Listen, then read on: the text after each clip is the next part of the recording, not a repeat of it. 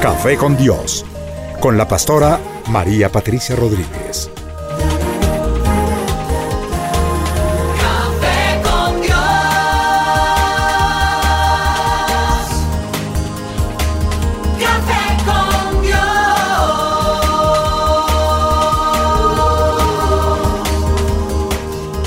Comparte desde la sala de los pastores un café hablando de la verdad y revelación de la palabra de Dios. Un vivir diario de la Biblia en nuestros días, en compañía de la pastora María Patricia Rodríguez.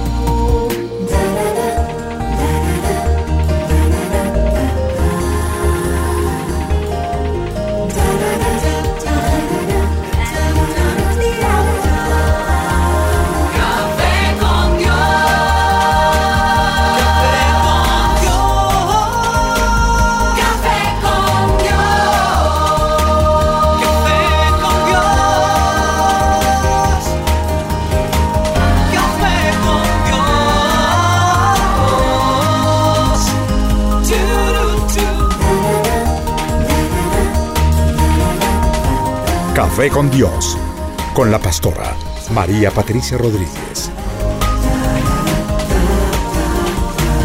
Café con Dios. Hola, muy buenos días. Qué rico el privilegio de nuevo de poder estar juntos eh, disfrutando este delicioso café con Dios. Una mañana preciosa. Dios nos regala la oportunidad de poder estar otra vez aquí en, en línea. Esta emisora regalada por el Espíritu Santo para que estas ondas sean tomadas por el Señor y llevadas hasta lo último de la tierra. Buenos días, mesa de trabajo. Dios los bendiga aquí. Orlando, buenos días. Tenemos buen café y buenas noticias, amén. Bueno, y tengo una invitada muy especial esta mañana, la doctora Mónica. Mónica, buenos días. Pastora, buenos días. Muchas gracias por invitarme a su programa. Quiero que saludes a toda nuestra audiencia, Mónica. Qué bueno que estén escuchando este tiempo que es una, eh, una bendición para todos nosotros, este tiempo con la pastora, donde ella toca temas que son como tan actuales y como tan del diario vivir.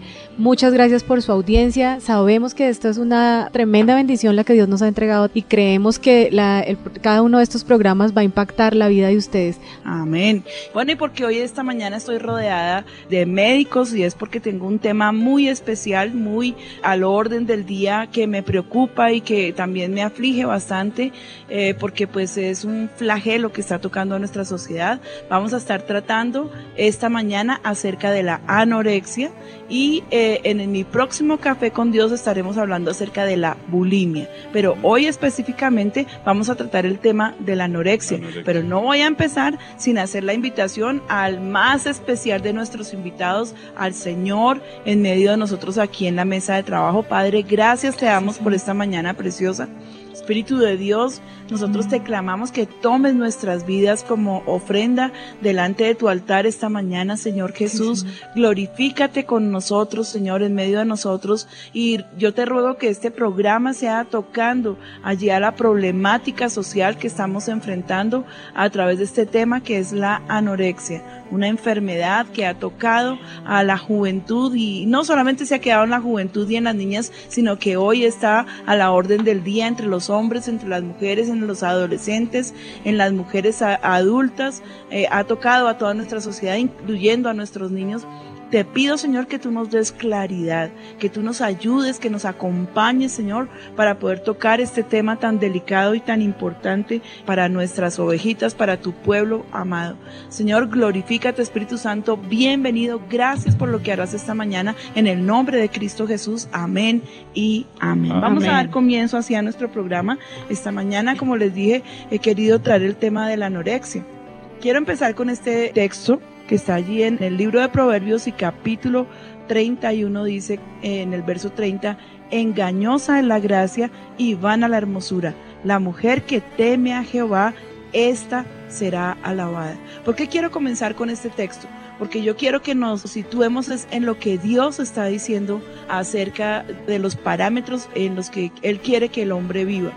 Y es que estamos viviendo en una sociedad consumista. Este es el espíritu de este mundo y es el opresor más cruel de este siglo. Se llama inconformismo.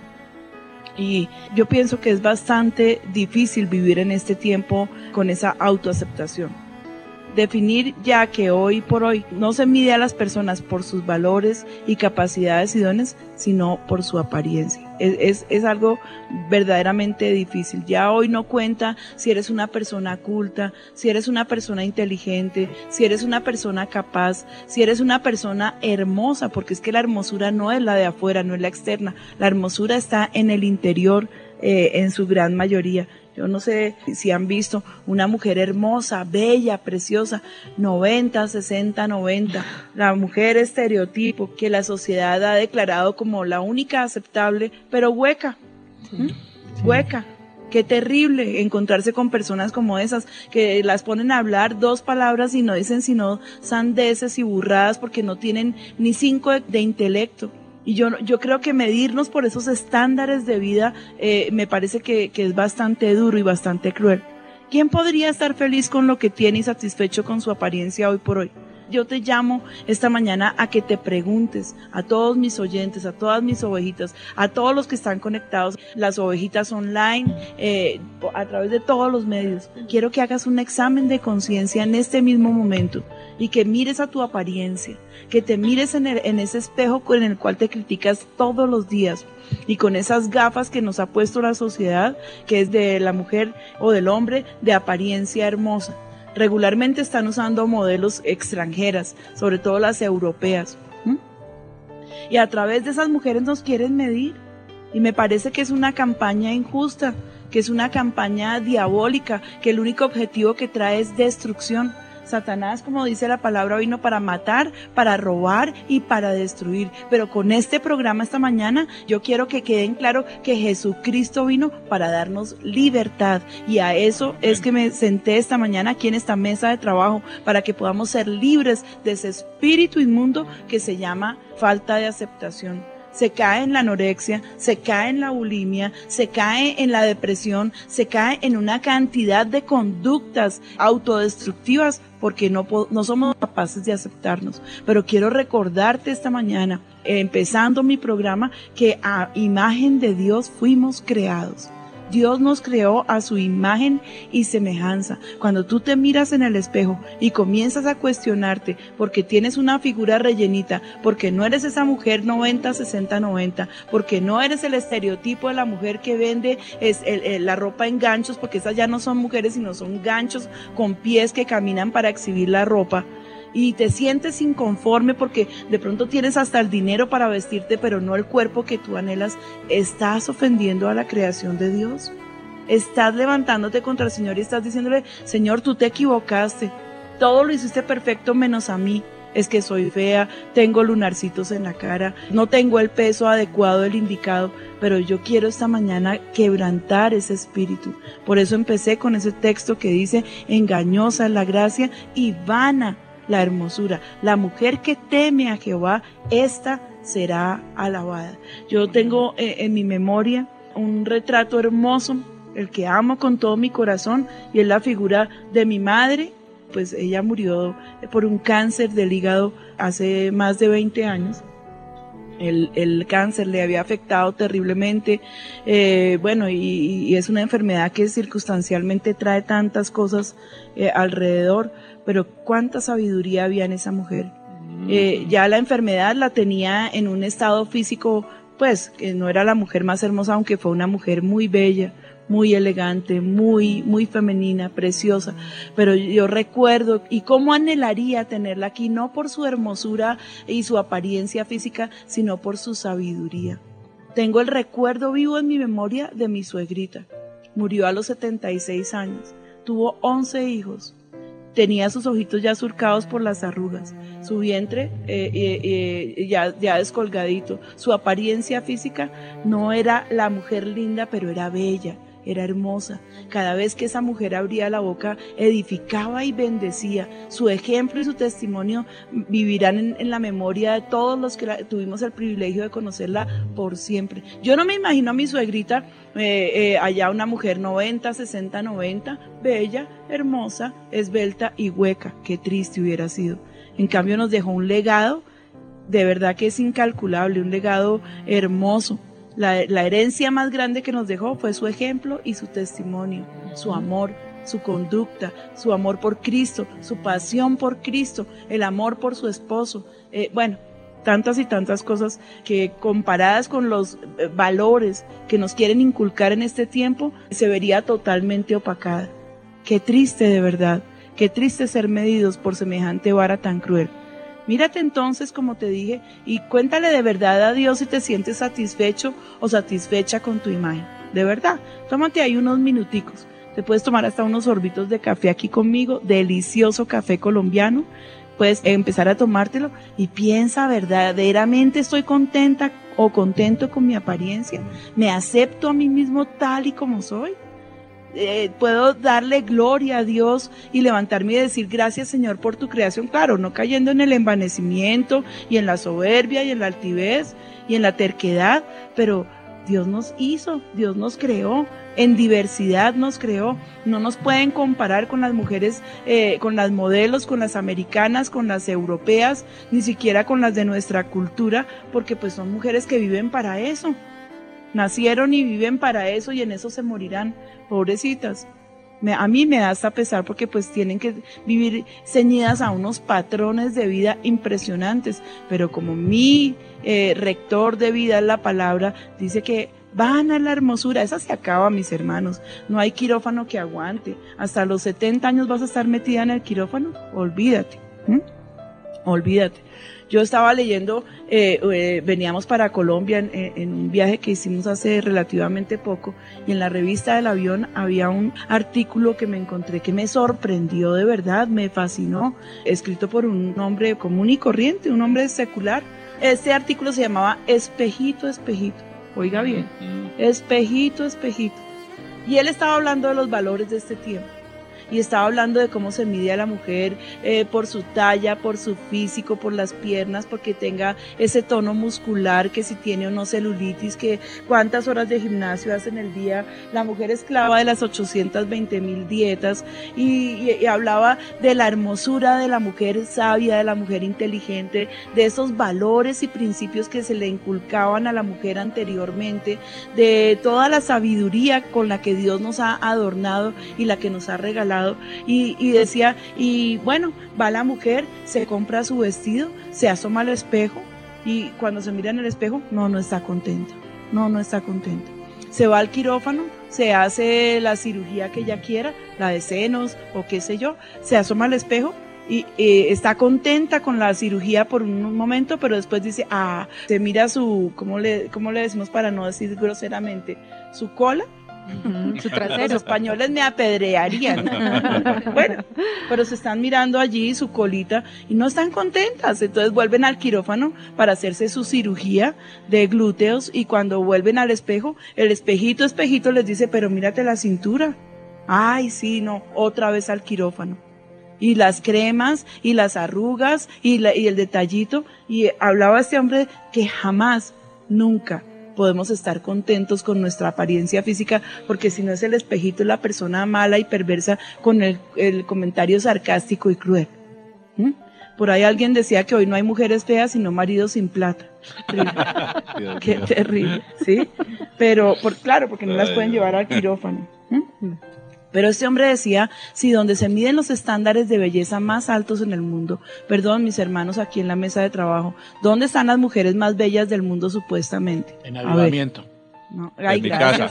Amén, amén. En Alemania. Amén. Algún muchacho le decía a, a- a Lina, en uno de los congresos, Lina, mi hija, le decía, óyeme, aquí no hay mujeres bonitas, y le dijo Lina con toda propiedad, hay muchas, pero ya todas estamos casadas. Muy bien.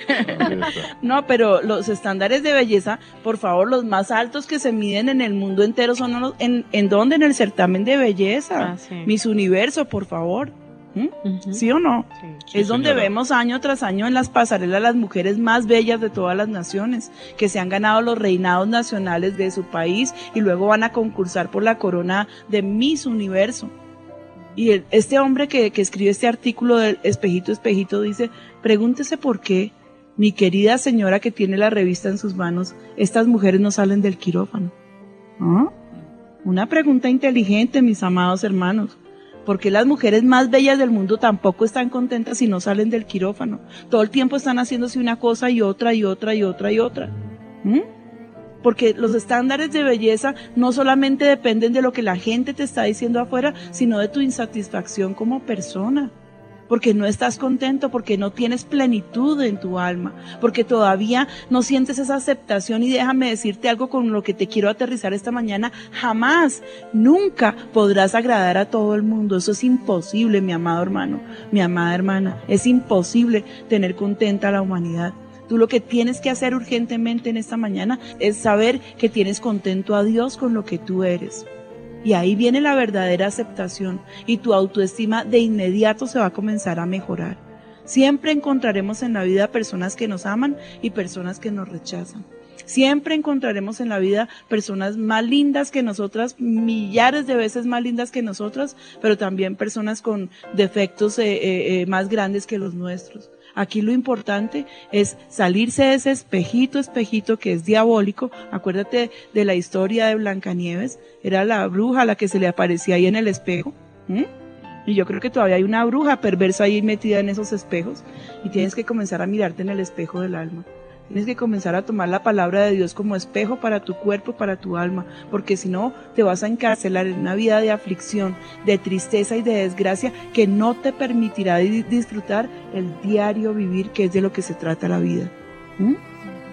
Si tú vas a la presencia del Señor cada mañana y allá puesto de rodillas, puesta de rodillas, le presentas al Señor lo que tú eres, Él te va a amar. Con amor eterno nos amó el Señor. Él va a decir, Él cuando hizo su obra maravillosa, su obra eh, preciosa, su obra máxima, ¿qué dijo cuando creó al hombre? Bueno es en gran manera. Y dice que se agradó el Señor cuando hizo a Adán y cuando creó a Adán y a Eva. Y dijo, bueno es en gran manera. Y se gozó Dios. ¿Mm? Dios se goza cuando te mira. La palabra de Dios dice que Él calla de amor cuando nos mira. Y no dice que, ay no, se quedó pero estupefacto cuando vio a las reinas de belleza y cuando vio a una mujer gordita del común, una mujer alegre y feliz con su forma de ser, de vestirse y con su cuerpo y dijo el Señor, uy, guácala. No, no, no, no, no, esta sáquenmela del reino. Qué tristeza de verdad pensar que el Dios que nos creó no nos ama tal y como somos, si Él fue el que nos creó. Si Él quisiera que las mujeres del mundo entero fueran reinas de belleza, ¿ustedes creen que le queda grande hacerlo? A ver, mis hermanos. No, Para nada. para nada. Había fabricado un poco de maniquís eh, de, de uno con 80 y todas con las mismas medidas, pero porque Él hizo multitud y su obra es interminable porque ahí se ve la gracia de su creación. No hay dos seres sobre la tierra que sean idénticos, no los hay. ¿Sabías eso? Ni porque sean gemelos, no los hay. Tienen algo de diferente porque Él se gozó en esa creación. Imagínate Dios creando a cada ser humano porque somos creación suya y terminada su obra la pinta, le da aliento, le sopla espíritu y vida y se goza porque Él todavía continúa gozándose en gran manera cada vez que llega un niño a este mundo. Entonces no, no, no destrocemos la obra maravillosa que Dios creó metiéndonos en esos estereotipos que ha creado una sociedad cruel y consumista, que nunca te dejará estar contento con nada. Si hoy tienes unos kilitos de más, como alabo la campaña de Dove. Ahora me volví una compradora de Dove. Voy a comprar más jabones y champús Dove. Porque qué campaña preciosa la que están haciendo. Qué campaña preciosa, mujeres normales, que son las mujeres gorditas. O sea, las latinas no somos esqueléticas, las latinas somos rellenitas. Gloria a Dios. Y, y- y somos rellenitas y yo soy una mujer gruesa, pasada de peso del normal que debería tener, pero yo me siento contenta con la creación que Dios hizo conmigo. Y sí, no voy a negarles que hay luchas y que lo- el- la sociedad te pone en luchas y que tú quieres ir y comprarte un vestido y de pronto no hay tu talla. Y es que es esa discriminación diabólica que, que hacen. Yo, yo, me- yo recuerdo entrar a una tienda y la, la- la- la niña que atendía decirme, ay no señora, aquí tallas gigantes no hay. Le dije, perdóneme, ¿no? Perdóneme por entrar a pisar su tienda, pero es que no vengo por una talla gigante. Le iba a comprar un detalle a una de mis nueras eh, que son talla 4. ¿Es muy grande para usted? ¿Mm?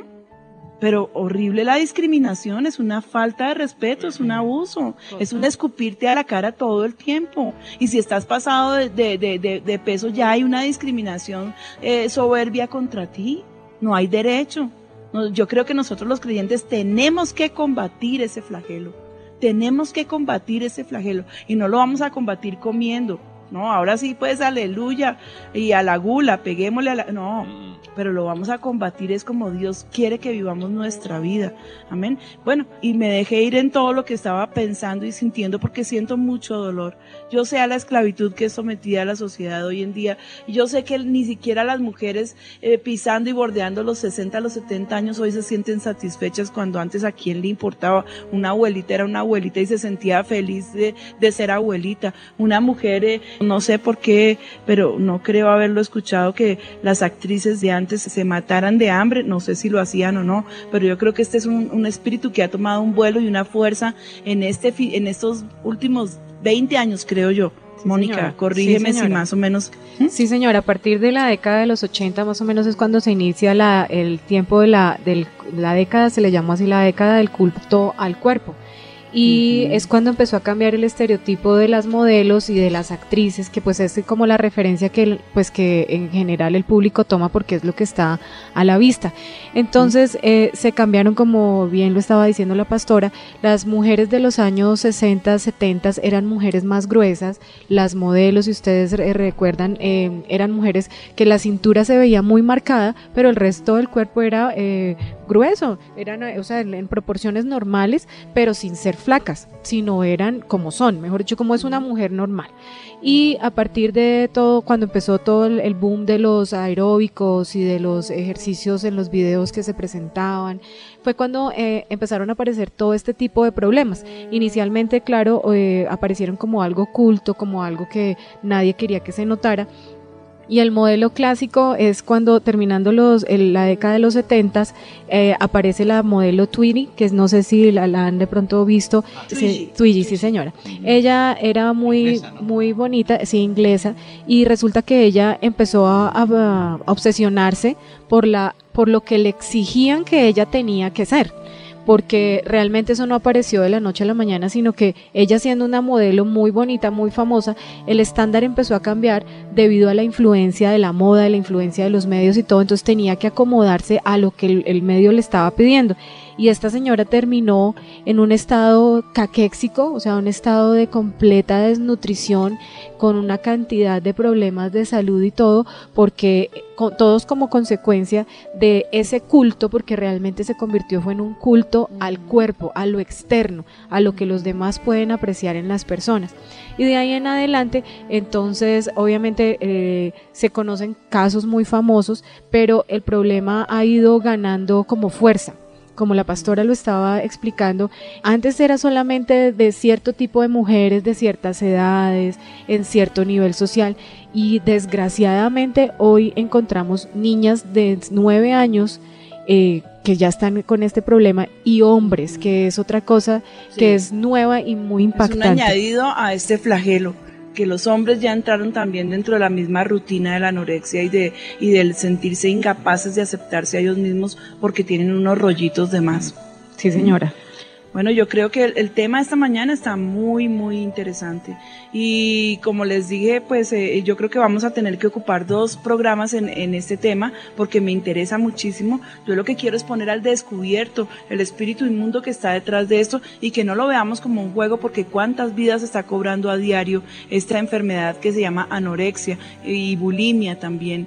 Y más que ser una enfermedad del cuerpo, es una enfermedad del alma, es una enfermedad del espíritu porque la falta de aceptación, el rechazo, hacen que regularmente las niñas caigan en, en ese estado tan lamentable, que se vuelven cadavéricas. Parece toda, todas las niñas que padecen la anorexia parecieran recién sacadas de un campo de concentración. Sí, señora. ¿Mm?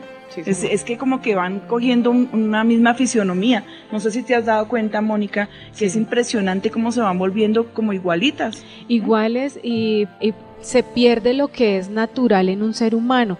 Por ejemplo, pastora, eh, una mujer o todos los seres humanos en la cara tenemos una bola de grasa sobre cada uno de los de las mejillas, o sea, por detrás, eso es lo normal. En estas niñas se pierde, eso es de las últimas cosas que se pierde cuando una persona está desnutrida y resulta que en ellas se empieza a notar eso y es como el patrón que se va notando, todas adoptan las mismas facciones porque pierden hasta ese tejido que es de la reserva más, la reserva más reserva que tiene el cuerpo, es esa, hasta eso se empieza a perder. El cráneo es de lo último también que pierde la capacidad, o sea, pierde la capacidad de reserva, pero llegan a tal extremo de desnutrición que aún eso lo pierden. Y esa es la razón por la que ah, por la que uno los ve y parece que todas fueran hermanas porque es que se ven igualitas, Sí, se ven sí. todas, to- o sea, Mira por- que yo lo estaba notando, yo dije, oiga, ¿será que esto médicamente tiene algún, algún significado? Porque es que parecen todas sacadas, o sea, como ahí, ahí sí parecen gemelas. Sí, señora, sí, señora. Y se ven, todas se ven así y es exactamente por ese fenómeno, porque pierden aún la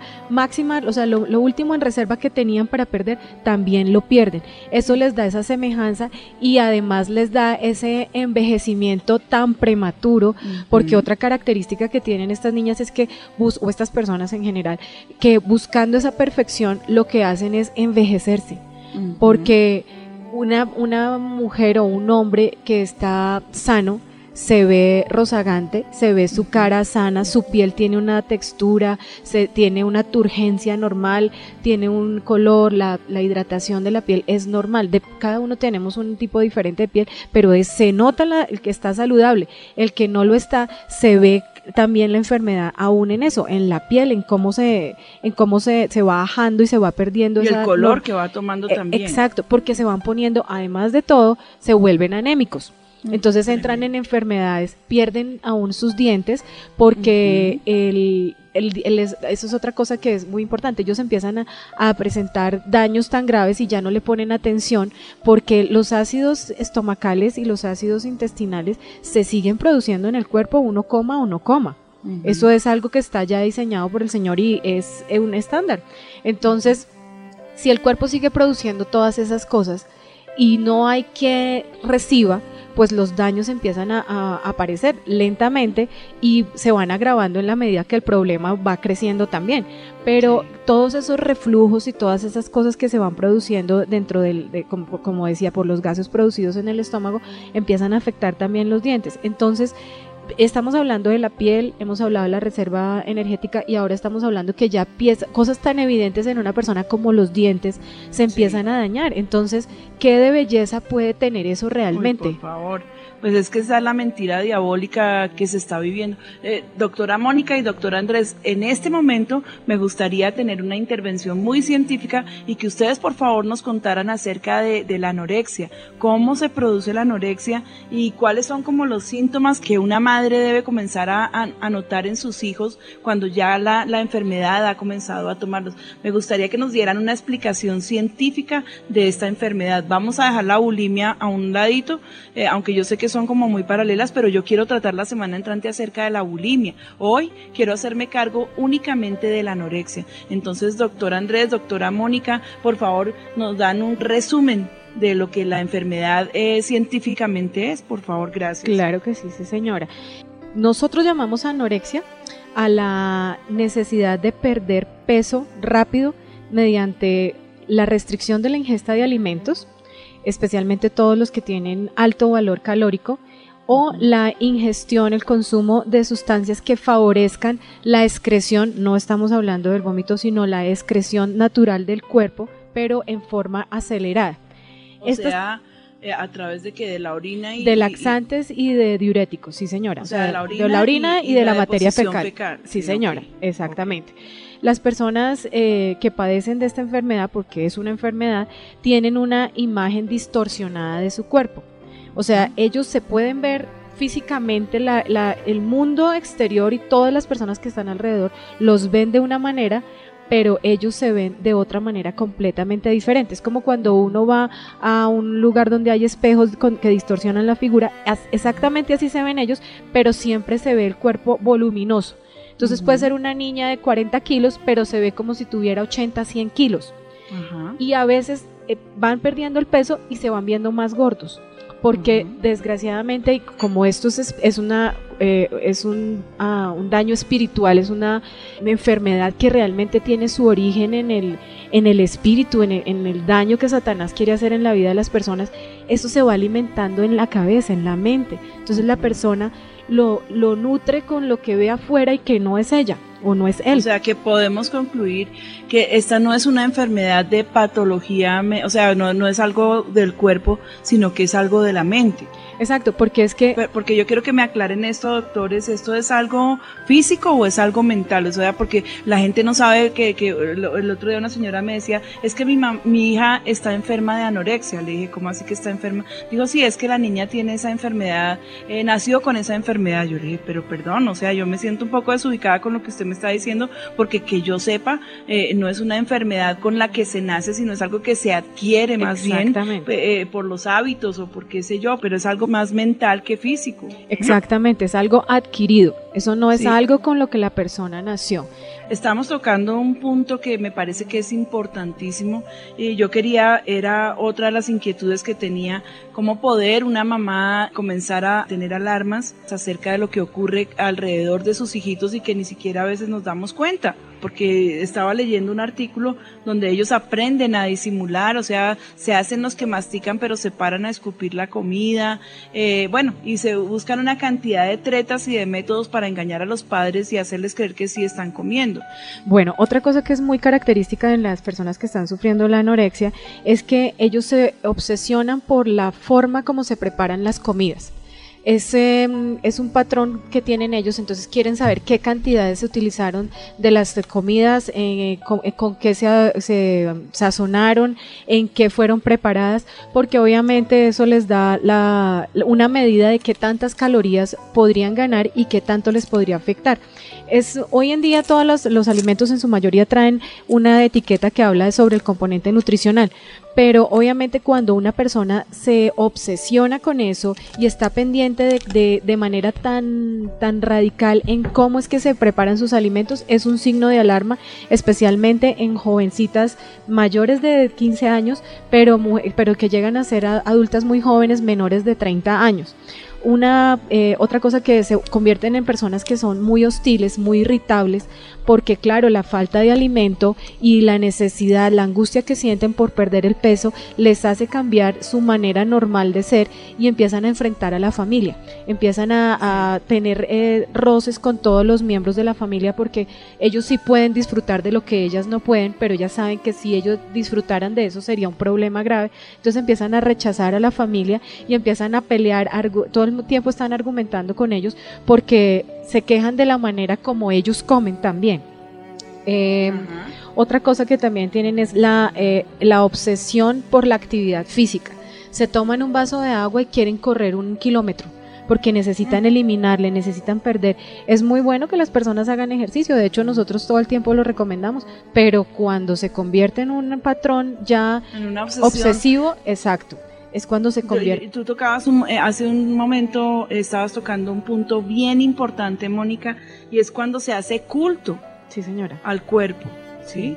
Estamos tocando un tema muy delicado, muy importante, que es la anorexia ese flagelo que está tocando hoy a nuestra sociedad en una manera furibunda, en un avance eh, que, que, ya no se puede tener y yo veo que pues es demasiado agresivo lo que tenemos que soportar aún la cantidad de muertes que yo creo que ni siquiera ya las reportan o no hay un reporte estricto que deberían tener acerca de cuántas niñas, cuántos niños, cuántas personas están muriendo a diario por causa de esta enfermedad que se llama anorexia. Es una alarma para los padres de familia en esta mañana, es una alarma para nosotros, porque no solamente son los niños los que lo, lo sufren o los jóvenes, sino también que nos ha llegado a tocar a nosotros. Es un ponerle eh, alarmas a ese espíritu inmundo, enfrentarlo y sacarlo de nuestra sociedad. Nos toca combatirlo. Yo sé que la mejor manera es en oración intercediendo, pero también dando claridad y botando alarmas como este programa que estamos presentando esta mañana que se llama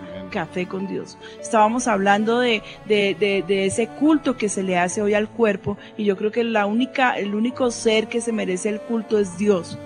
Todo lo que, lo que hable de culto y de adoración ya es un Dios para ti. Y si has caído en la idolatría de tu cuerpo, pues ya tienes un problema serio. Al único que se le rinde culto en este siglo y en el venidero y en todos es al Dios del cielo. El cuerpo nos lo regaló el Señor. Tenemos que ser buenos administradores de nuestro cuerpo. Tenemos que saber que somos templo del Espíritu Santo. Tenemos que ser buenos mayordomos y saber manejar nuestro cuerpo. No podemos irnos en excesos porque todo exceso es malo, es vicioso y es dañino. Pero hoy estamos tratando acerca de un tema importantísimo que está tocando aún a los niños. Eh, dos niñas pequeñitas de 7 y 9 años estaban hablando y le decía la una a la otra, oye, cuéntame cuál sería el deseo más grande de tu vida. Y la otra le contestó, poderme comer todas las golosinas que yo quiera y no subirme ni siquiera un gramo. Por favor, conversaciones entre niñas de 7 y 9 años. Sí, yo pienso que un patrón eh, fundamental e importante para combatir ese flagelo empieza en el seno del hogar. De pronto yo pienso que si las niñas ven a una mamá que no tiene el estereotipo de la mujer que hoy nos han presentado como la ideal, la vencedora, la, la re guau, de pronto ya dice, no, yo no quiero ser como mi mamá y comience con, con esa carrera hacia la anorexia, hacia la bulimia también la educación dentro de la casa, la aceptación para nuestros hijitos, el saber alimentarlos, por favor, porque es que de todas maneras nos han enseñado en una cultura donde nos vamos a todo exceso y extravagancia de, de comidas raras que de por sí son hipercalóricas, pero yo pienso que tiene que haber un balance entre todas las cosas. Enseñemos a comer a nuestros hijos nutrientes, enseñémosles a comer cosas importantes, pero no vivamos esclavizándolos con que yo oigo hoy a las mamás afligidas porque los niños están gorditos y ah, per- perdón, es que el- luego un niño flaco, famélico, se ve lindo, se ven horribles. Ese es mi gusto. Me encanta verlos todos gorditos, rollizos, redonditos, sus cachetes rosaditos. Un bebé famélico, ¿cómo se ve? Enfermo, horroroso. Pero hoy les parece divino. Ay, no, es que esta chinita va a ser una princesa, una, una modelo, una reina de belleza. Qué tristeza, por favor. Dejemos a nuestros niños ser niños. Yo digo, doctora Mónica, todo en su justa medida. Medida. Yo estaba mirando aquí causas de la anorexia y de- puede ser la propia obesidad, obesidad materna, muerte o enfermedad de un ser querido, separación de los padres. Cuando viene esa separación viene una culpa sobre los niños donde ellos dicen si, si yo no hubiera hecho aquello y comienza como a debilitarse su autoestima, como no hay aceptación y no hay amor y no hay todo lo que el, alma necesita, entonces comienza como a coger esos vicios por el lado, fracasos escolares, eh, sucesos traumáticos. Todo esto yo creo que viene a ser un generador eh, que los conduce a esa disciplina de autodestrucción. Pero yo quiero en este momento que retomemos eh, la parte científica de nuestro tema. Para eso están los doctores con nosotros. Pues Mónica, tú querías explicarnos algo acerca de las consecuencias irreversibles que deja esta enfermedad, aunque tiene tratamiento y cura. Pero pues yo quiero que nos expliques un ratico acerca de esto. Claro que sí. Bueno, yo había mencionado lo de los dientes porque ustedes saben que los dientes pues son irreemplazables. Entonces, la erosión por el por la- el, el daño en el esmalte y en, en general en la estructura del diente se hace irreversible, pero se hace al punto que ya no es solamente la pieza dental, sino el alvéolo, o sea, el espacio donde está incluido el, el diente también se afecta. Entonces se convierte, se va agrandando más el problema porque entonces ya no es solamente que el dientecito se dañó y hay que ponerle una calza o hay que ponerle una resina o lo que sea, sino que es que también lo que lo sostiene al diente también se afectó. Entonces el problema va haciéndose más grande. Una persona que no puede tener sus dientes normales es una persona que no puede comer tampoco bien. Entonces eso le facilita, digamos, el no, te- el no consumir alimento porque es que me molesta la boca cuando como. Entonces algo que se añade para que la niña o, el hombre no coma porque pues es que me duele mucho los dientes cuando yo como. Eso les va reforzando el, el hecho de no comer. Otra cosa que es eh, característica, pues como es obvio, toda la parte gastrointestinal se afecta, pero los daños, por ejemplo, en el esófago son tan severos que se ulcera. Y el, el esófago es un tubo que tiene eh, la capacidad de movimiento como si fuera, o sea, se- se- son movimientos de pulso, o sea, van pasando y se van cediendo. El daño es tan grande. Como espasmódicos. eh, Exactamente, sí señora. Van pasando como, como si fuera un espasmo, pero esto se convierte en un tubo rígido porque la lesión lo que hace es que eh, se convierte, en vez de tener la textura normal que tiene el tejido del esófago, se vuelve en una herida permanente y esa herida pues obviamente trata de cicatrizar, pero cuando cicatriza se convierte como en un callo para hacerlo gráfico para las personas. Entonces, claro, pierde la función normal el, el mismo órgano. Entonces, eso es una, es lo mismo, es al- algo irreemplazable, porque no, no, ¿cómo voy a cambiarle ese tejido por el que era originalmente cuando hubo una lesión tan profunda que le alteró la característica normal al, al mismo? Se descalcifican los huesos y como no hay ingesta, pues cada vez se va empeorando la situación. No se le pueden administrar fármacos para pues, mejorar la, la concentración de calcio a las personas porque pues no lo van a tolerar. El daño que yo le voy a hacer puede ser mayor que el no dárselo si le doy el, el calcio que es una cosa ácida. Entonces Mm. le voy a producir más daño todavía en el cuerpo. Las fracturas están a la orden del día en las personas que tienen esto. Otra cosa muy Es importante. como si fuera una persona de 70 años que ya está totalmente descalcificada. Exacto, en un cuerpo de una de 20, ¿sí? El envejecimiento no es solamente por fuera, todo lo que se está viendo es manifestación de lo que está pasando por dentro del Mm. cuerpo. No, no es otra cosa que eso. Se produce una anemia, claro, porque al no haber nutrientes en el cuerpo, pues la sangre no tiene la capacidad, no tiene que transportar primero y los eh, glóbulos rojos, que son los que transportan todo este tipo de, sustancias, se recambian cada 90 o 120 días. Entonces se pierden y no hay, que, no hay con qué reemplazarlos. La médula ósea, que es donde se produce la, la sangre, las células de la sangre, pues es como si se quedara dormida, no tiene nada que la estimule para producir, entonces empiezan a bajar los glóbulos rojos, pero como no solamente son ellos, sino los glóbulos blancos también, entonces las defensas de la persona empiezan a bajar. Los reflejos empiezan a, alterarse también, entonces es una persona que no puede responder ante el peligro. Si yo estoy ante algo que está caliente, corriente, algo que me va a producir daño, yo retiro inmediatamente la mano. Mis reflejos están tan mal, yo estoy tan débil que ni siquiera puedo responder para defenderme de, mi agresor o en, en este caso de, de la gente que me va a producir el daño a mí. El, el hígado se afecta porque en el hígado es donde se produce la gran mayoría de las sustancias que se llaman enzimas y coenzimas que van a, llevar, a favorecer los, todos los procesos que son de, almacenamiento y de, de llevar a las sustancias al nivel que se puedan absorber. El hígado se atrofia literalmente, se vuelve chiquito porque es que no hay nada que lo ponga a funcionar. Entonces es un daño que si, un- si no se controla a tiempo puede generar aún la muerte.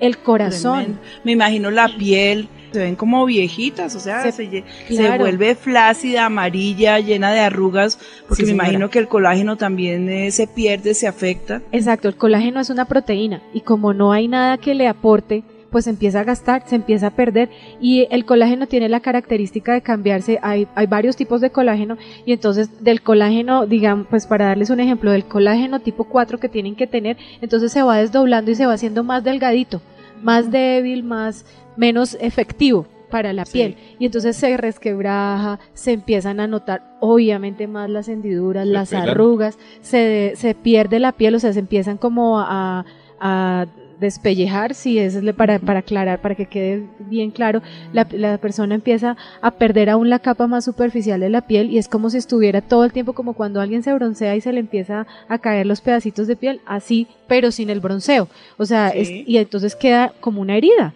empiezan a mira el formarse. cabello. Entonces miremos a ver la anorexia, ver, o sea, que se supone que te lleva al peso ideal, a ser la mujer bella que tú pretendes ser o el hombre precioso que tú quieres ser, versus el daño irreversible que te estás ocasionando. De- eh, perder una cierta cantidad de kilos obligatoriamente y de una manera salvaje eh, versus el daño que te hace realmente pongámoslo en balanza valdrá la pena que se te caiga el cabello, que se te caigan los dientes, porque a mí me impresiona, he visto como unas tres o cuatro mujeres con una anorexia que parecen cadáveres, de verdad, y como los dientes parece que fueran conejos porque comienzan como a salírsele los dientes, a, a desenraizarse los dientes, el cabello, el color de, de su piel, bueno. O sea, e- esa flacura que asusta, ¿sí? Porque parecen son como seres de otro planeta, no parecen reales. Sí, Entonces yo pienso verdaderamente versus el daño que se hace, ¿no sería importante, sabio y, y- e inteligente hacer un alto en el camino, detenernos, mirar qué está pasando? Yo pienso que hay que prender las alarmas y prenderlas con mucha seriedad.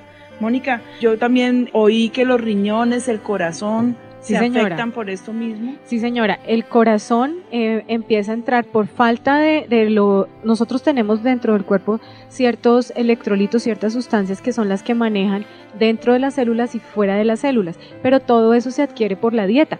Entonces, si uno no tiene una dieta balanceada, lo que va a ver es que hay una baja ingesta, pero una gran pérdida. Y al pasar eso, entonces el corazón empieza a funcionar, a hacer más trabajo, más, más rápido, porque necesita suplirle al cuerpo con la poca reserva que tiene, mejorarle la necesidad que tiene como toda, toda la, la economía del cuerpo. Y lo que Ujú. hace es que empieza a entrar en una arritmia, o sea, el corazón empieza a hacer tan rápido su actividad que pierde el ritmo normal y esa arritmia, o sea, ese ritmo irregular, anormal del corazón puede llevar a la muerte, porque el corazón llega un momento en que se fatiga, ya, ya no puede. Por el otro lado está que la mayoría de las personas que sufren de, de anorexia saben que si eliminan por vía urinaria, entonces van a, van a perder mucho porque en la orina también se elimina cierta cantidad de, de estas sustancias que les estoy mencionando que se llaman electrolitos, pero también hay algo de eliminación de grasa. Entonces, claro, eso les favorece y empiezan a abusar de todos los diuréticos. Al abusar de los diuréticos lo que se hace es que el riñón pierda la capacidad normal que tiene de seleccionar. Esto lo, lo dejo y esto lo boto porque eso es lo que básicamente hace el cuerpo. Esto me intoxica, entonces lo elimino. Esto me, me sirve, entonces lo vuelvo a guardar. Esto ya no lo necesito, aunque por ejemplo el agua lo necesito, pero tengo la cantidad suficiente para reservar, entonces voy a eliminar esta cantidad. Esa, digamos, esa capacidad que tiene el riñón de analizar eso se pierde porque el- las mismas células y toda la estructura que tiene el riñón pierde su forma normal y empiezan las células a ser no funcionales, o sea, están ahí, pero no tienen cómo responder. Se ante enloquece lo- todo el Exacto, cuerpo. es como yo yo sé que tengo que hacer esto, pero no tengo como la gasolina para poderlo hacer, entonces estoy varado como un carro. Yo sé que tengo que llegar a tal punto, pero yo me quedo acá porque es que con lo que tengo no alcanzo ni siquiera a darle arranque al cuerpo para poder llegar allá. El, el hecho de que eso ocurra empieza a atrofiar el órgano. Entonces el Sí. órgano pierde su capacidad de función, pero además se va haciendo como más chiquito o en su defecto se dilata, pero no funciona. Y al pasar eso, entonces el riñón, como está perdiendo su capacidad, se daña de manera irreversible. Entonces las personas ya no entran solamente en falla cardíaca, sino que entran en falla renal. Esos son daños irreversibles para y el esto cuerpo. produce también como calambre, ¿cierto? Esa Sí, señora. eliminación de líquidos excesiva. Sí, señora. También estaba leyendo un artículo donde dice que puedes reconocer que tu hijo cayó en esto porque comienzan a comprar laxantes y este tipo de medicamentos para poder eliminar.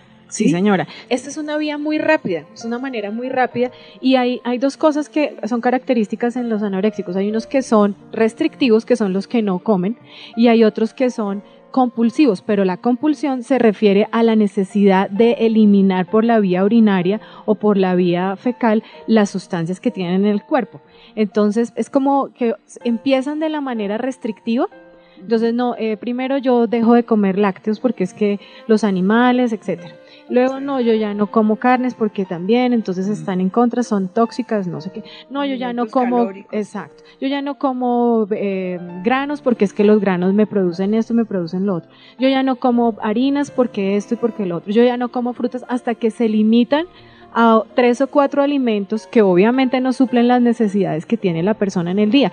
Y eh, nosotros, el cerebro de- del ser humano necesita azúcar para funcionar. Entonces uno no puede pretender que sin consumo de, de azúcar la persona pueda tener una actividad física normal, ni siquiera intelectualmente. Eso es otra señal muy importante que los niños o las niñas que están sufriendo de esto empiezan a descender en su nivel de respuesta académica, o sea, empiezan a bajar también en eso. Es Claro. otra señal muy importante que los padres tienen que tener en cuenta, que de pronto, y es, y es algo que yo creo que lo omitimos en, en el principio del programa, pero que me parece importante aclararlo.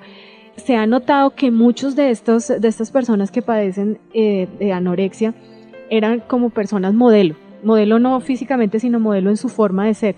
el buen estudiante, el Son que no daba... Exactamente. Ese es, el, ese es el problema, Pati, que son perfeccionistas. Entonces ellos lo que quieren, como todo es perfecto, yo también tengo que ser perfecto como me lo está dictando el, el estándar. Y los papás se pueden dar cuenta que a pesar del esfuerzo que hacen, no dan el rendimiento que normalmente habrí- habría dado. Y eso les empieza a generar una baja autoestima porque se sienten que son incapaces, es el estado presuicida que es como, digamos que el- lo que más le preocupa a uno, porque si todo lo que hemos hablado hoy es, pues es, es doloroso, es muy preocupante, pero están entrando en una fase en que cualquier momento la desesperación los puede llevar al Al suicidio. Terrible, Dios mío. La anorexia se caracteriza por el temor de aumentar de peso. Es como un pánico que hace presa de la persona y todo lo que se come, entonces como viene esa culpabilidad, si comió, entonces hay que eliminar como sea, así sea intoxicando su organismo o vomitando, que es de lo que vamos a hablar la semana entrante, pero es ese pánico y es ese deseo de castigar el cuerpo. Y yo me encontraba aquí que la palabra de Dios está diciendo porque quiero que a esto le sumemos lo que la Biblia dice.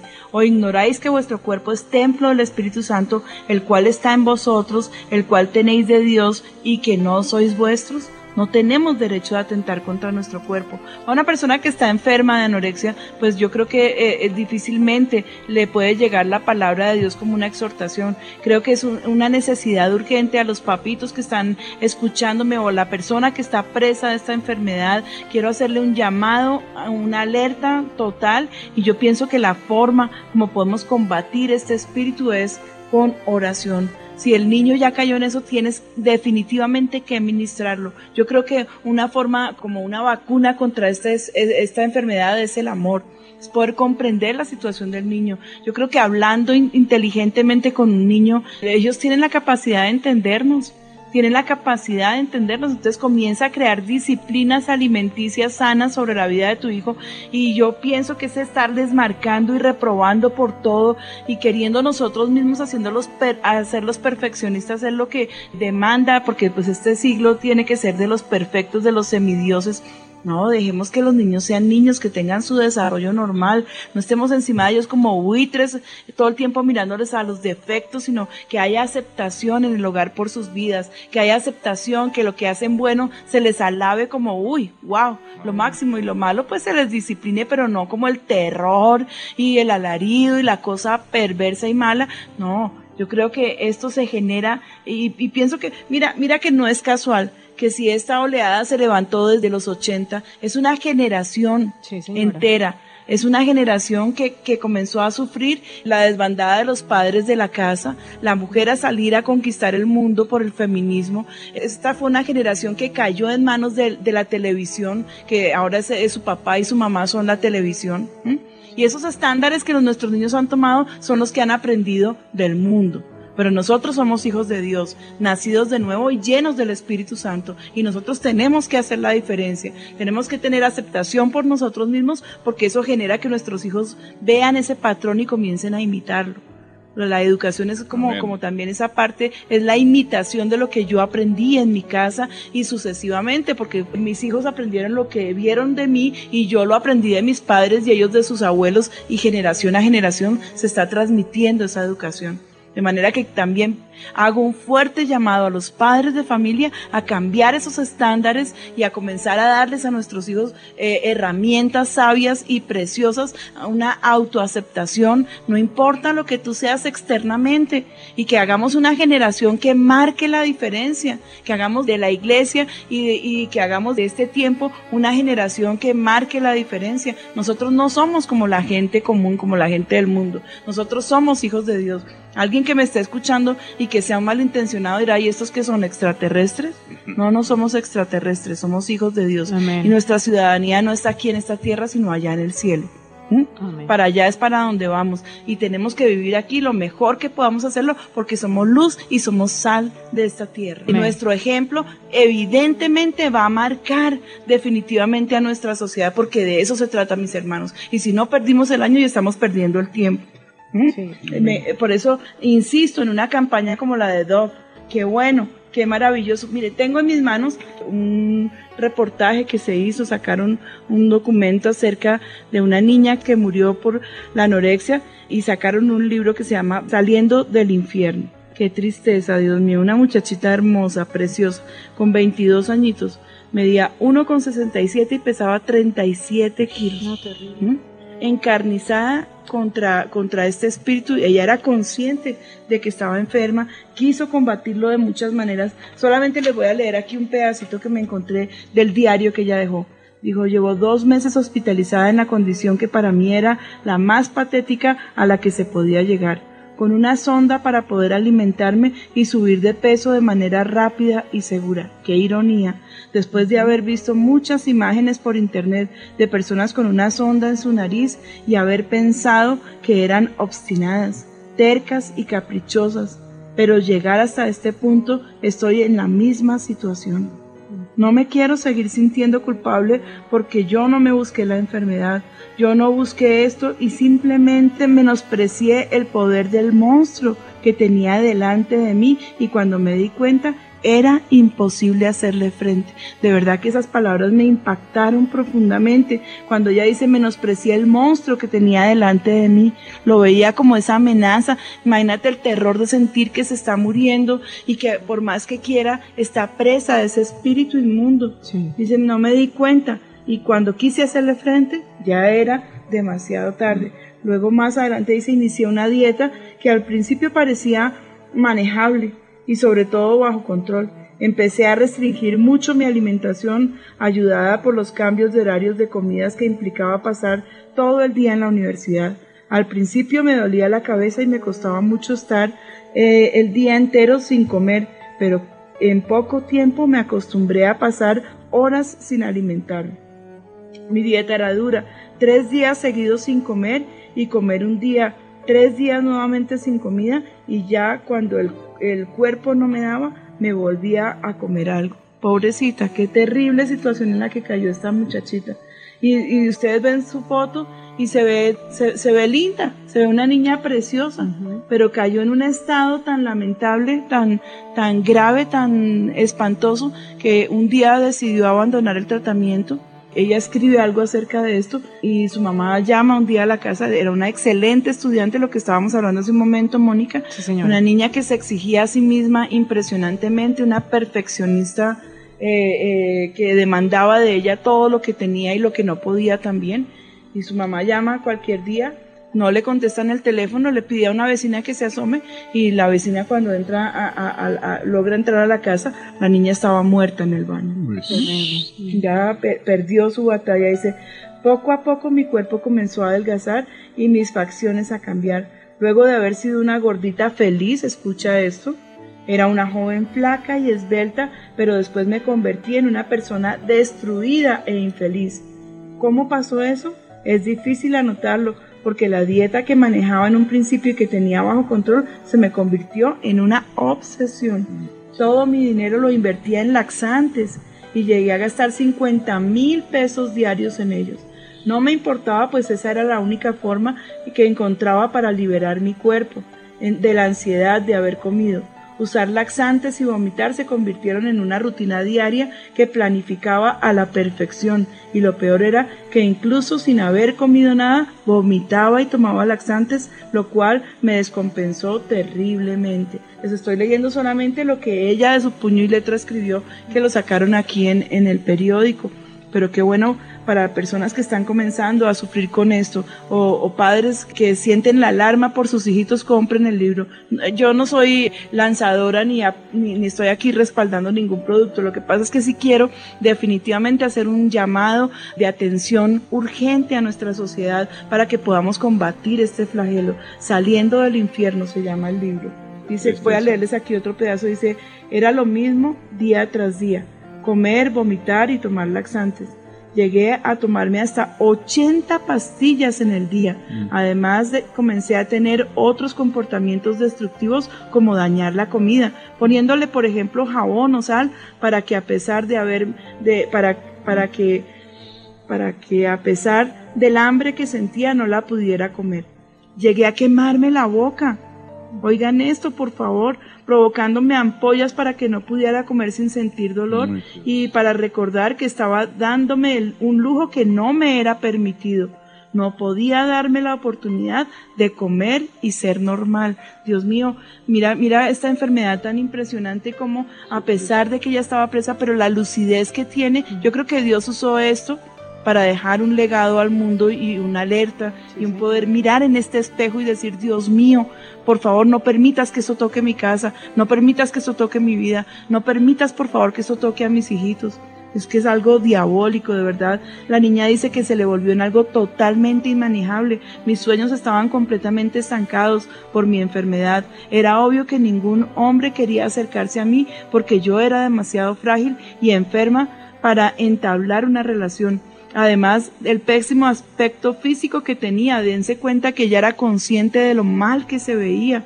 Y ni hablar de mi sueño de tener familia. Hacía casi tres años y medio que no me llegaba el periodo menstrual y no sabía en qué condiciones estaba mi cuerpo para poder siquiera concebir saludablemente a un bebé. Eso era algo impensable para mí. Dice, han pasado casi tres meses después de que abandoné mi tratamiento y la consecuencia no solo de aspecto sino de mi mala condición mental se ha hecho notar.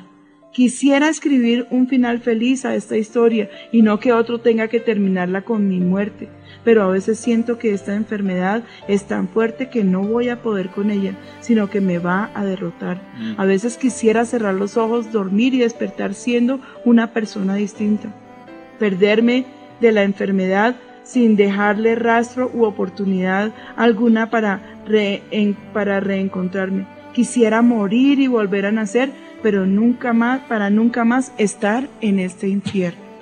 Terrible, terrible situación, lamentable la situación de esta niña. Una hermosa muchachita que cayó eh, presa de este espíritu inmundo. Adriana dejó su diario y es bien importante tomarlo como algo serio. Yo creo que estamos en un momento eh, eh, decisivo y creo que eh, hoy es un día y este es un espacio para tomar decisiones radicales con respecto a nuestra vida. Quiero recordarte que jamás, nunca, nunca serás aceptado por todos los hombres. Tenemos esa facultad horrible de estar cuestionando y de estar criticando a la gente. Yo no sé si te has dado cuenta que de pronto llegas a, ver a alguna persona y lo primero que miras como con horrores son sus, sus- son sus defectos. Y te atreves inclusive hasta a opinar. Uy, mire esto que le salió. Uy, y haces el escándalo. Uy, ¿sí? Dañas, dañas. ¿Por qué no podemos mirar las cosas lindas y exaltarlas? ¿Por qué tenemos que tener una mente tan atada y tan diabólica que solamente vemos lo malo para cuestionarlo? ¿Por qué no puede ser una persona de talla grande aceptada como una persona preciosa? ¿Sí? Por sus talentos, por sus dones, por lo que ella es, por su inteligencia, por su gracia, por su sabiduría. ¿Por qué no miramos a esos valores verdaderamente? ¿Mm? ¿Por qué? Porque estamos atados a una sociedad consumista, cruel y perversa, que lo único que pretende es traer desasosiego, traer esa, esa, es- esa, esa falta de aceptación en mí mismo, degradar al ser humano. ¿Y saben en manos de quién está toda esa acción? ¿Saben quién es el papá de toda esa acción? A ver, Satanás. Obviamente vino para robar, para matar y para destruir, pero la buena noticia en esta mañana es que el Hijo de Dios apareció para deshacer las obras del diablo, Amén. para, para ponerle fin y ponerle el pie encima a Satanás. Tenemos que denunciar como comunicadores que somos, pues no solamente es el pastoreo, sino este es un medio de comunicación y levantarnos en señal de protesta. Y no podemos permitir que este mal avance y que toque a, nuestra vida y que toque nuestros hogares y que toque nuestros hijitos. Yo me pregunto, ¿qué generación de niños vamos a levantar de aquí en adelante? ¿Mm? Niños dietéticos y light, ¿Mm? enfermos. Yo he visto una proliferación de la enfermedad en, en la población infantil gravísima y es por causa de madres anoréxicas que tienen pánico de que, de que como ellas no se aceptan, a sus hijos les pase lo mismo y ya comenzaron a, a martirizarlos con una dieta totalmente absurda, ¿sí? Hacer niños light y también así sus mentes, porque yo creo que donde no hay suficiente alimentos y nutrientes, el niño va a crecer con muchas dificultades y con enfermedades que uno antes no las veía. Sí, yo recuerdo ufanarme de ser una mamá que levantó a sus hijos con tetero, Sí, el señora. tetero colombiano que es agua de panela con leche. ¿Mm? Y qué bendición, mis hijos son muy sanos, bendito sea el Señor que mis hijos son sanitos. ¿Mm? Nunca los ves tú allá con grandes gripas, terror. Bueno, yo sé que, que, que, que hay, hay enfermedades que han venido avanzando y, y sé que estamos viviendo otros tiempos, pero yo quiero también que tengamos en cuenta que aunque los médicos dicen que los niveles de vida se han aumentado y que ya las personas es muy fácil que lleguen a los 90, a los 100 años, yo, te, yo, yo digo, si Dios ha, ha- ha hecho avanzar la ciencia, mira lo que Satanás hace. Eso dice la ciencia, pero es que no cuentan conmigo. Sí. Anorexia, bulimia, suicidio. ¿Mm? Sí, es cierto que podemos extender nuestros niveles de vida, pero lo alcanzaremos, hermanos. Lo alcanzaremos, oyentes. ¿Será posible llegar a estar vivos con espíritus como este que atacó a esta muchachita Adriana? Sí. ¿Mm? Hagamos un alto en el camino y seamos un poquito más inteligentes. No vivamos del que dirá, porque nunca jamás, vuelvo a recordarte, nunca jamás en esta vida podrás tener contenta a la gente. El libro de Gálatas, en el- la, la carta a los Gálatas en el capítulo 1 y en el verso 10 dice, pues, ¿busco ahora el favor de los hombres o el de Dios? ¿O trato de agradar a los hombres? Pues si todavía agradar a los hombres, no sería entonces siervo de Cristo. Quiero que te quedes con este texto que acabo de leerte en la carta a los Gálatas capítulo 1, verso 10. Pues, ¿busco ahora el favor de los hombres o el de Dios? ¿O trato de agradar a los hombres? Pues si todavía agradar a los hombres, no sería siervo de Cristo. Ya, o sea, pu- pudimos identificar científicamente a esta enfermedad y mi posición y mi cometido esta mañana es desenmascarar a Satanás. Ya vimos que todo esto es algo espiritual y nos, tenemos que dar cuenta y ser conscientes que es Satanás quien ha actuado allí detrás de toda esta enfermedad. ¿Por qué? Porque es un espíritu inmundo que viene para matar, que viene para destruir, que viene para robar la paz, que viene para destruir tu autoestima. ¿Y cómo tenemos que hacer para combatirlo? Muy sencillo. Lo primero que tenemos que hacer es ese reconocimiento de que hemos caído esclavos de este espíritu que ese yugo ya está sobre, sobre, sobre nuestros cuerpos, sobre nuestra vida. Entonces, ¿qué tenemos que hacer? Pedirle perdón al Señor, porque nos dejamos esclavizar por ese espíritu. Tenemos que renunciar a ese espíritu inmundo. Renunciar, no aceptarlo, no permitirlo. Y lo próximo que tenemos que hacer es orar y pedir la llenura del Espíritu Santo para que podamos ser libres en esta mañana. Yo quiero insistir mucho en este tema porque yo veo que definitivamente está tocando a nuestra sociedad y es que no es un espíritu que se quedó a la puerta de la iglesia, sino que ha traspasado a todos los niveles, mis amados hermanos. La semana entrante vamos a tener un próximo programa en el que vamos a estar hablando acerca de la bulimia. También vamos a, poder discernir y, y desenmascarar a ese otro espíritu inmundo que se llama bulimia, que es hermano gemelo de la anorexia. No nos dejemos robar más bendición del diablo. No le permitamos a Satanás que siga siendo el esclavista de nuestras vidas. Nosotros le pertenecemos a Cristo Jesús y tenemos derecho a disfrutar de las cosas que Dios nos ha dado. Me impresiona escuchar ese testimonio de esta muchachita que se murió, donde dice que estaba comiendo y tenía que castigarse quemándose su boca porque era un, un don al que ella no era digna. Comer, mis hermanos. ¿Ah? No hay un tremendo placer en la comida. Yo no estoy diciendo que seamos desmandados, pero estoy diciendo que en eso hay un gran placer. Dios creó todos los alimentos, todos ellos para beneficio de nosotros los hombres. Y tenemos también la bendición que quiero que se la pidamos esta mañana al Señor, que es el don de disfrutar de todas las cosas que Dios nos Amén. ha dado. Amén, amén. Porque no se, eh, dice la palabra, eh, asimismo, a todo hombre a quien Dios da riquezas y bienes y le da también la facultad para que coma de ellas y, y tome su parte y goce de su trabajo, porque esto es don de Dios. No puedes vivir porque ese flagelo no te lo permite, pues es un don de Dios que tú puedas disfrutar del, de la obra de tus manos, del fruto de tu trabajo. Padre, yo clamo en esta mañana para que este espíritu inmundo que está siendo desenmascarado, ahora podamos, Señor, combatirlo en el nombre de Cristo Jesús. Yo ato ese espíritu de inconformismo, ato ese espíritu de anorexia que vino para robar, para matar y para destruir todos esos estándares diabólicos que la sociedad nos está marcando. Yo también te pido, Señor, que tú actúes en esto, que se levanten campañas en contra de este flagelo que está afligiendo a la humanidad. Señor, te pedimos perdón porque no nos aceptamos. Te pedimos perdón porque nunca estamos satisfechos. Te pedimos perdón porque queremos es darle contentamiento a los hombres y no a ti que eres el dueño de nuestra vida. Tú eres nuestro regente, tú eres el Dios del cielo, tú nos diste la vida, tú nos creaste, Señor. Y si somos gordos, flacos, morenos, amarillos, verdes, no importa, Señor, ayúdanos a aceptarnos en esta mañana tal y como tú nos hiciste, como tú nos creaste, Padre mío. Yo reprendo ahora ese espíritu de confusión que ha traído eh, eh, eh, esta anorexia y esta falta de aceptación, la reprendo de la vida de mis hermanos y de sus hogares. Te pido que toques a esta generación de, a nuestros hijitos, a nuestros nietos,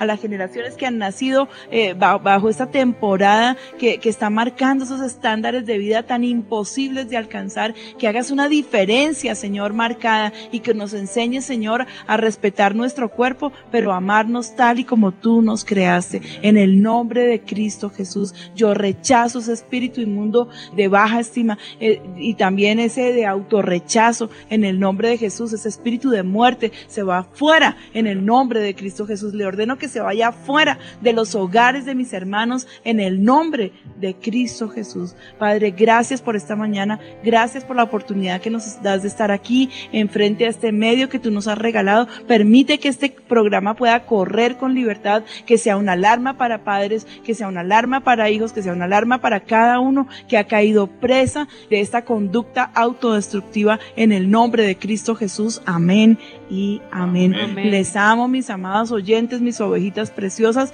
Por favor, estemos atentos al próximo Café con Dios. Estaremos complementando este tema junto con el de la bulimia. Y yo sí les digo, la única forma de salir de esa esclavitud es pidiéndole perdón al Señor y trayendo una nueva confesión sobre nuestra casa y sobre nuestras vidas. Recuerda que eres creación de Dios. Dios fue el que nos creó y no nosotros a nosotros mismos. Él nos ama tal y como somos. Amén. Un abrazo grande y hasta nuestro próximo Café con Dios. Gracias a la mesa de trabajo. Que el Señor me les bendiga grandemente.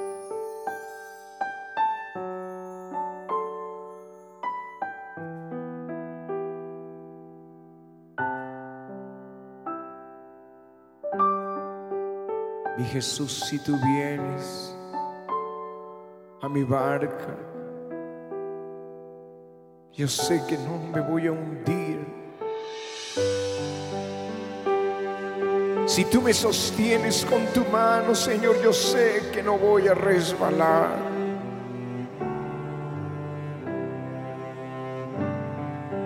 Pues cuando te tenemos cerca,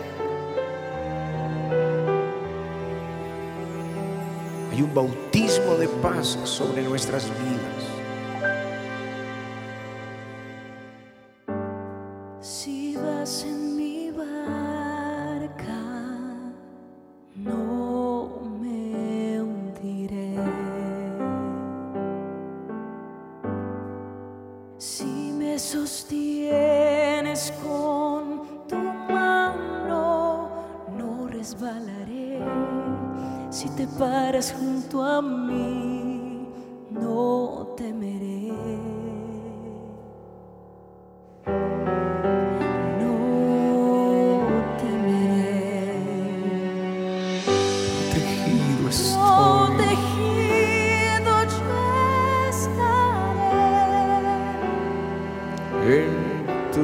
Brazos dormiré. En tus brazos dormiré.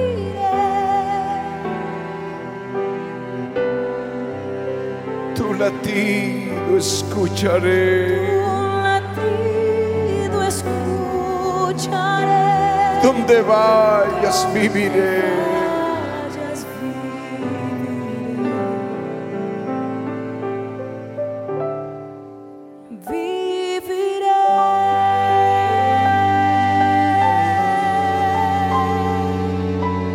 Señor, venimos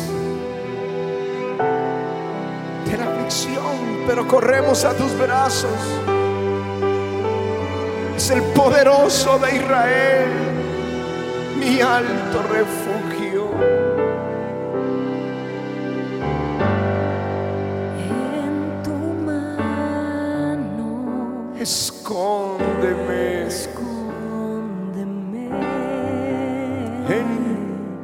Regazo, Señor. en tu regazo, siéntame, guárdame bajo tus alas, refugio salvador. No temeré, temeré, no temeré, Señor. no temeré. Levanta tus brazos, dile protegido, yo estaré.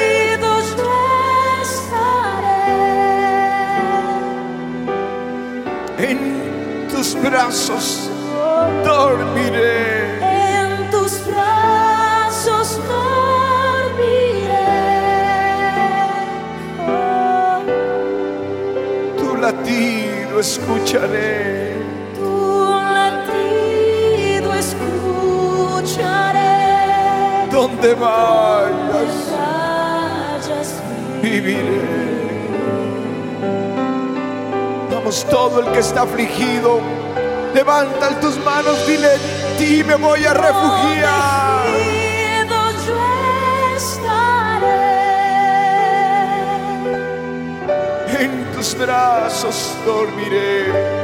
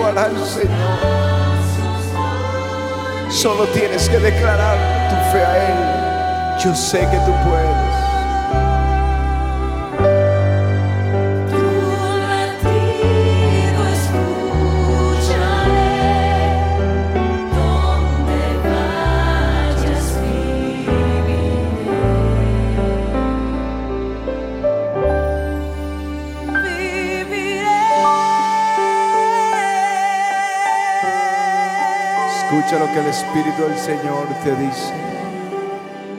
¿Acaso hay algo difícil para Dios?